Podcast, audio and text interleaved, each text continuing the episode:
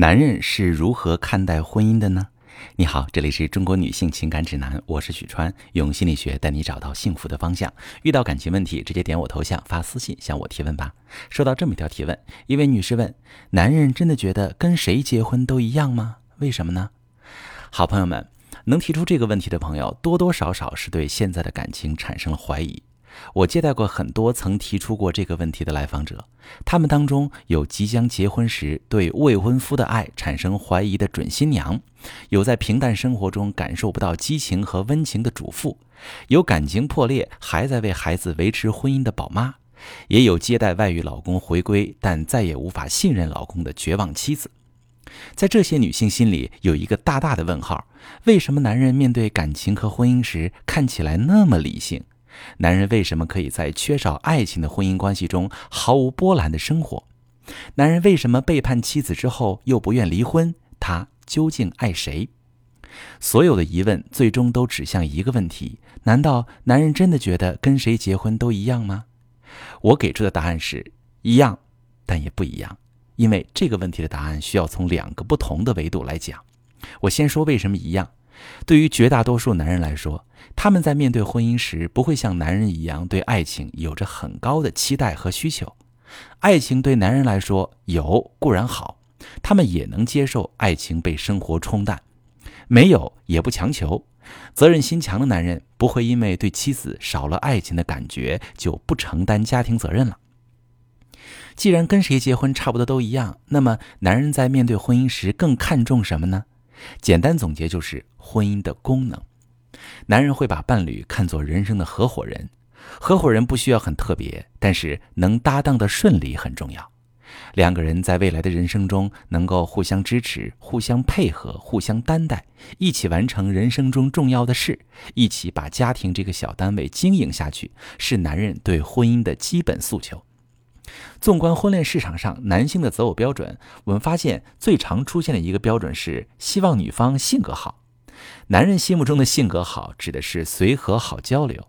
这个特征虽然决定不了一个女人的魅力值，但是它能决定双方的相处舒适度。也就是说，男人在择偶时，比起女方多迷人、多特别，他们更看重女方是不是容易相处。只有容易相处、好交流，未来才有可能好搭档，婚姻生活才能安稳舒心。我再来说说为什么不一样。有的女人可能在外人看来没什么特别，但是对于她老公而言，她有着不可替代性。我先举例解释一下不可替代性。比如，有的女人在家又是做饭又是做家务，忙前忙后，但是老公看不到她的付出，为什么？因为这个家的女主人如果不是她，而是别的女人。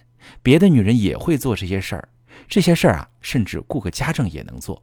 在男人心里，自己的妻子就没什么特别，妻子的付出没有不可替代的价值。请大家一定要注意，你的价值是不可替代的。有的女人和老公分担家务，任务不重，但是她所完成那部分呢，有很强并且很独特的价值属性。